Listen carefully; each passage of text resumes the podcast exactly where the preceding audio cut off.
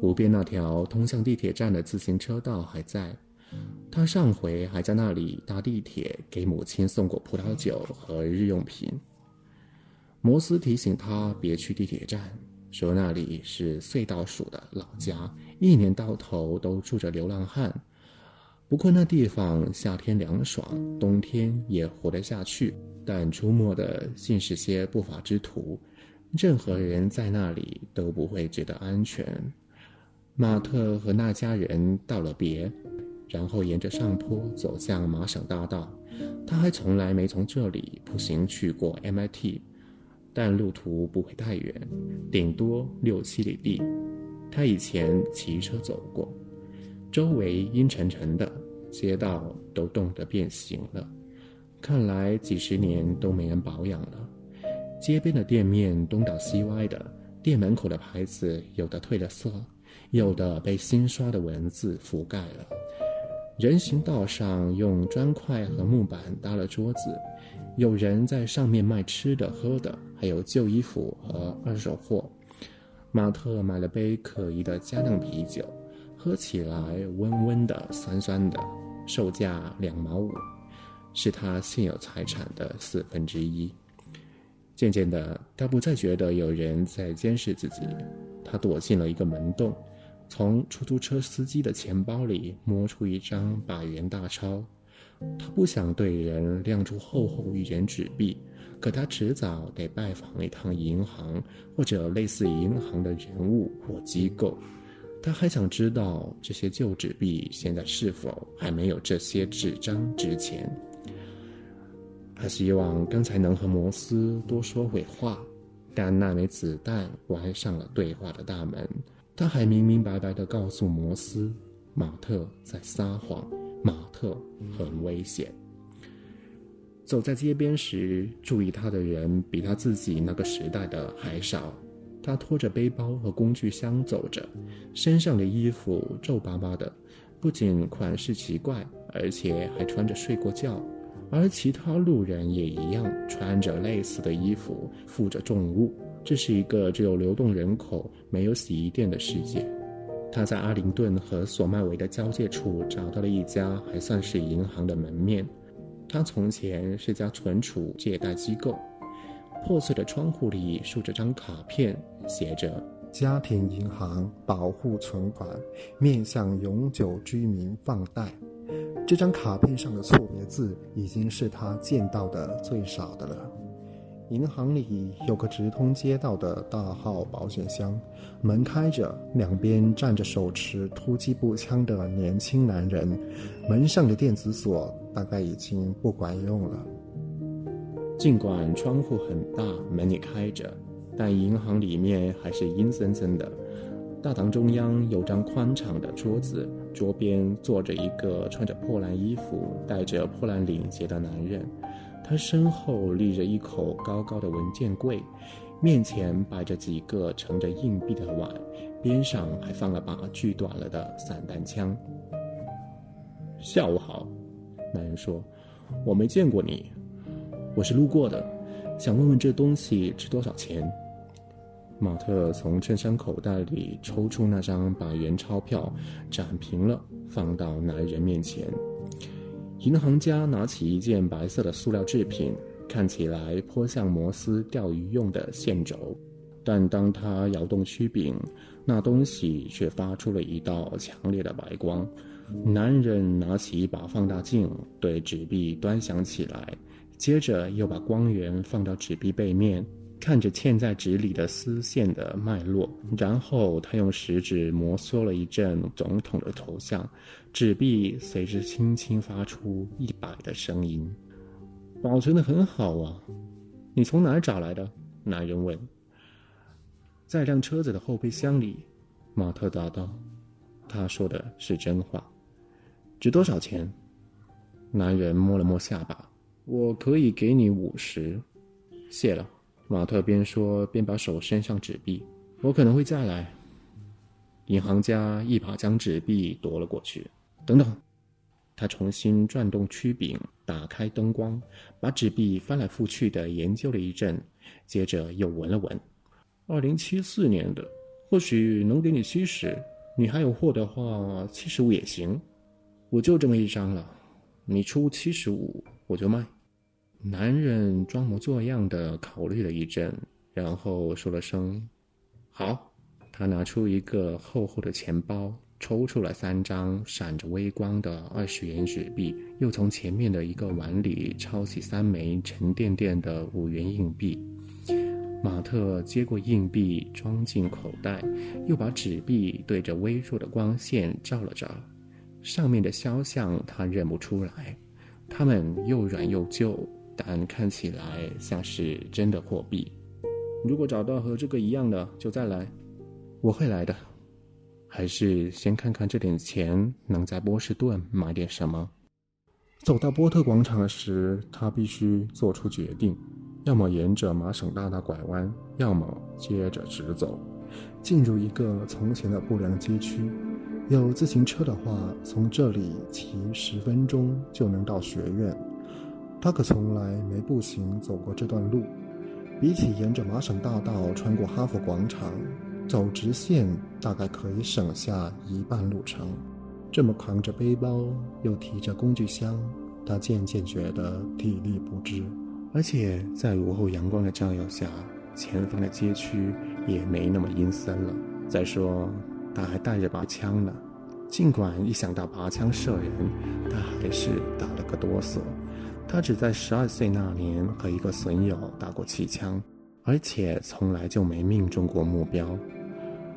不过，他其实也并不打算开枪，但有了枪，就有了一件强大的威慑武器，除非对方也有一把。尽管摩斯说他连一把手枪都没见过，但别人也可能有枪的念头，还是显得强劲而骇人。马特想到这儿就觉得心里一沉，但脚下照样迈着大步走进了破烂的街区。一旦到里面，就发现这地方并不比外面更显破败。这里没有街头小贩，行人也较少。他突然意识到，一路上都没见过宠物。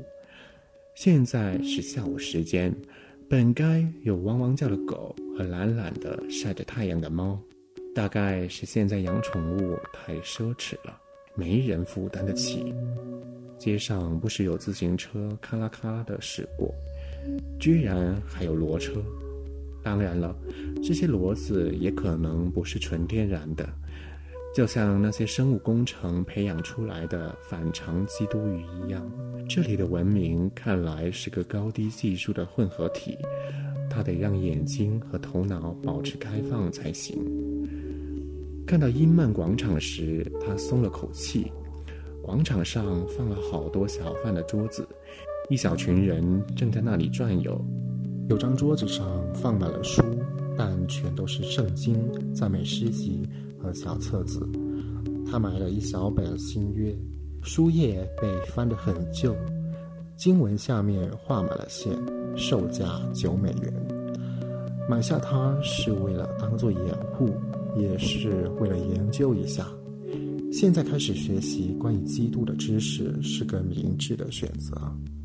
广场上开着一家茶坊，他走了进去，这样可以更好的观察外面的人群。菜单上的茶大多是草茶，大概都是自家种的或就近摘的。一杯中国茶卖二十块，和纯味咖啡一样价钱。他选了一杯绿薄荷茶。这么说，进口货价钱很高，大型港口附近也不例外。他突然想到，迄今为止还没有听见或看见过一架飞机。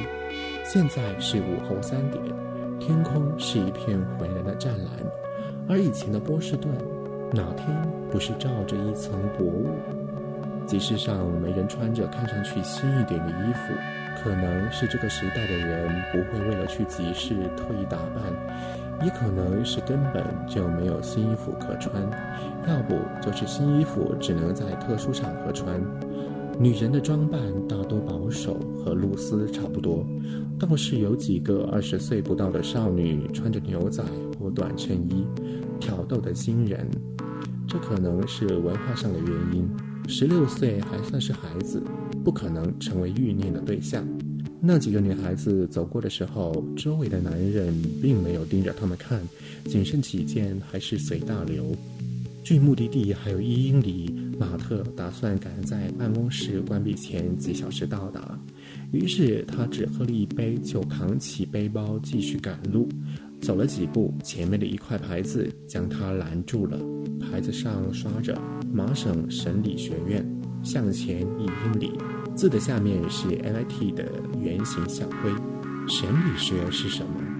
在他的时代存在吗？他得上网搜索一下。你要帮忙吗，先生？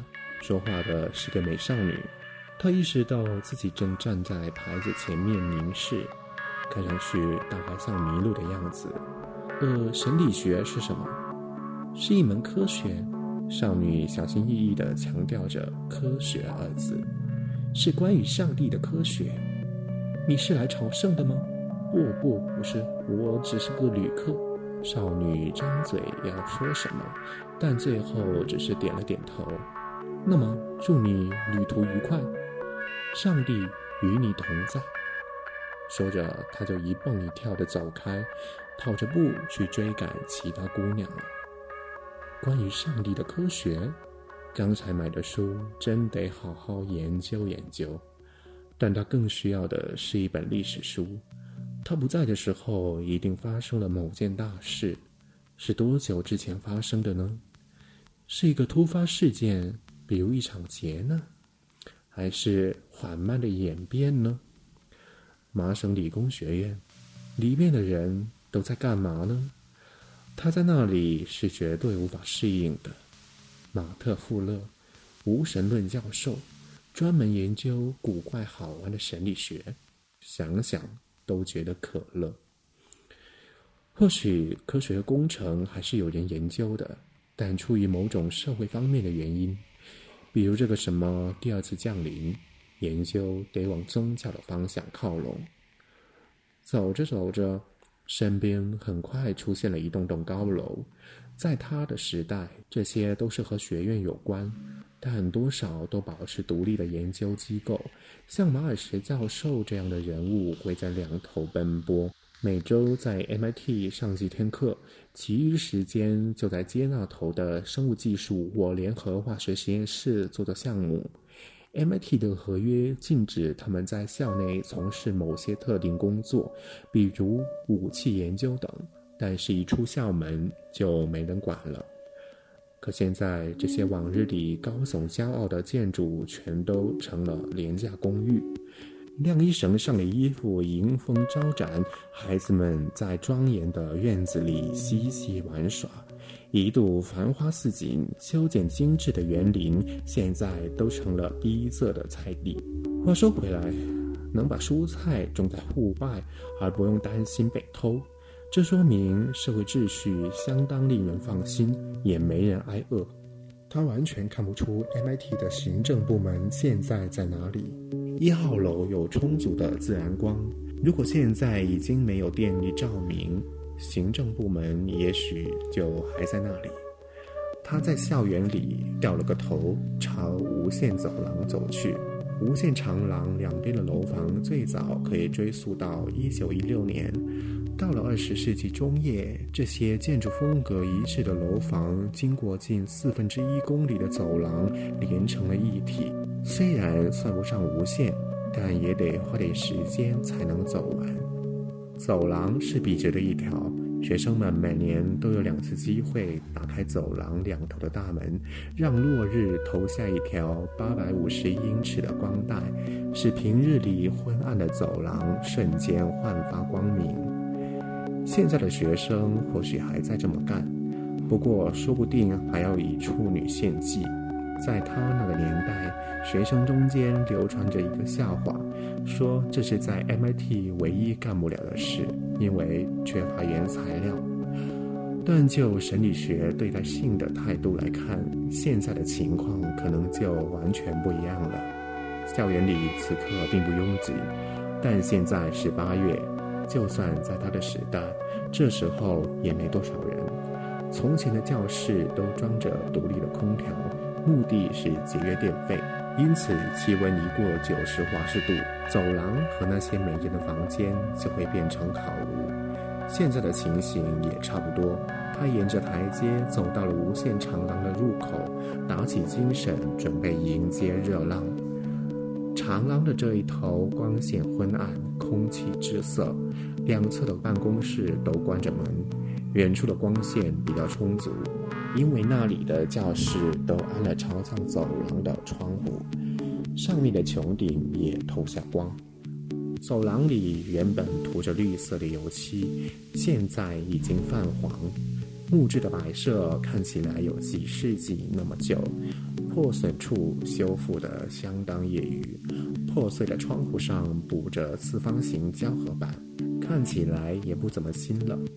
穿行期间，他不由产生了一种奇怪的感觉。走廊里只有寥寥几个学生，全都缓慢而安静地走着，感觉奇怪得不得了。上下左右一片阴沉。空气中弥漫着一阵霉味。从前，只要一走进来，就能下意识地闻到强烈的化学物品味和机油味。现在，这些气息都已荡然无存，取而代之的是一股修道院的气氛。可能这地方真的变成修道院了。路过圆形大厅，周围的窗户都镶上了彩色玻璃。上面画着谱录十四处描绘耶稣受刑经过的连环画作，也不知道是什么意思。仔细一看，这些窗玻璃显然都是从别的什么地方移过来的，可能是间教室。玻璃太小，只能先装进胶合板，再镶进窗框。胶合板一滤，涂成了黑色，以示对照。比起二零七四年的那个时代。马特注意到了，这个时代在脸上弄疤已经不时髦了。只不过这个风俗还没有完全消失。他在走廊里还是遇上了几个脸上有疤的人，主要是年长的男性，也有几个女人的面颊上留着几条淡淡的疤痕。这里的男人年纪越大，脸上的疤痕就越重，而且那些疤痕也不具备什么艺术性。不过是面颊和额头上有几条平行的凹槽罢了。也许这是一股最近才悄悄消退的风潮，或是有什么宗教含义。说不定他们的长袍底下藏着什么，只有上帝才知道。一零一室是总务科，但房门关着，上了锁。今天是周六，当然没人。门边贴着张手写的神学学士学位课程更改通告，学生们现在得选修预兆和神迹幺零幺幺零二，还不仅仅是预兆和神迹幺零，以及基督教伦理学进阶幺幺幺和幺幺二，还得参加两轮传道研修班。新生如能展示合适的素养，就可以跳过人生转变课，直接选修辩经课。这时，一个大个子男人走了过来，他额头上有条疤，身上穿了件蓝色长袍，腰里系了条腰带，手上拿着根沉甸甸的手杖，虽然没有什么徽章或者配枪。但一看就知道是位大人物，先生，你有事吗？他问道。没事，先生，我只是四处看看。马特答道。办公室明早十点左右开，在那之前，学生和教师之外的人都不得进入。马特并没有辩解说自己是教师，而且是个货真价实的正教授。他对那男人道了谢，顺从地从大门退了出去。廊柱和以前一样高大威严，连绵不断。大理石台阶一直延伸到街上，每级台阶都被磨得滴溜圆，那是上百万双或急或缓的前去上课的脚踩出来的。他得找个住的地方，还得吃点东西。还要洗个澡，换身衣服。现在的他已经开始散发出几个世纪没换衣服的气味了。台阶下是个废弃的公共车站，有个女人正在那里卖衣服。她面前摆了张桌子，上面整整齐齐地陈列着几叠旧衬衣和旧长裤，旁边还有个架子，挂着黑色的学院袍，大多十分破旧，只有几件稍微好点。马特一件件看了起来，心想可以买下来当做掩护。袍子得有 MIT 的通行证才能买。女人提醒他：“哦，谢谢，通行证他当然是有的，但亮出上面的日期可能会让对方大惊小怪。”他选了条结实的牛仔裤和一件印着 MIT 标志的灰色 T 恤衫。买这些看来不用通行证，两件一共二十一美元。女人从一个淌着口的盒子里摸出一些纸币和硬币找零，信用卡、读卡机什么的是没有的。我想找个住的地方，马特说，不要太贵的。那你找错地方了。中央广场那儿有五六十美元的单间，在马格新街上，沿着麻省大道走一英里半。谢了，我会去看的。那一带以前是个附庸风雅的社区，犯罪率高。但挺有趣，到处都是赞助客和外国人。现在的他既是赞助客又是外国人，倒也很适合。他沿着麻省大道走着，走过两个街区时，闻到了一阵菜香，于是停下了脚步。街边有家饭馆，他在一张露天桌子边上坐下，要了一碗大杂烩。把豆子、马铃薯、洋葱和大蒜搁一起煮，外加一杯凉凉的、淡淡的大麦酒，要价一共五块。吃着吃着，有个衣冠不整、瞎了一只眼的女人在边上弹着竖琴，唱起歌来。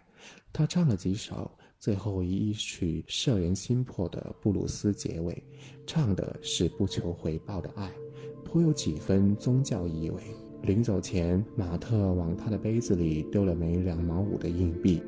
麻省大道两边的店面大多开着，有卖药片的、文具的、家具的、毛毯的等等。有家书店正在出售开论性质的教科书和宗教读本。马特拿起两本数学书翻了翻，不出所料，作者在正式探讨几何学或微积分之前，都会先写一张启示性的文字。不过，令人欣慰的是，念神力学的学生还是得学习基础的科学知识。书店里没有物理学教科书，他在书籍间翻了好久，才在形而上学类中找到了些牛顿物理之类的文字。那里头提到了热物理、基础电学、磁学等等。他草草翻了下，没有找到关于相对论或量子力学的文字。时间物理学就更别提了，这地方以后还得来。他买了本《形而上学和自然世界》，然后接着朝马格新街走去。快到傍晚时，他找到了一间窗户里放着张卡片的屋子，卡片上写着：“房屋出租，有卫浴。”一个散发着腐臭味的老太婆收了他四十美元。然后给了他一枚木质硬币，用来在天亮时支付洗澡的费用。他又额外付了一美元，换来了一支蜡烛、两根火柴、一句“别把屋子烧掉”的警告，以及屋子外面厕所的方位。他的房间在三楼，小小的，只有一张床、一张桌子、一把椅子，高高的窗户里透进月光。他吹熄蜡烛，心满意足地倒进了软软的床里。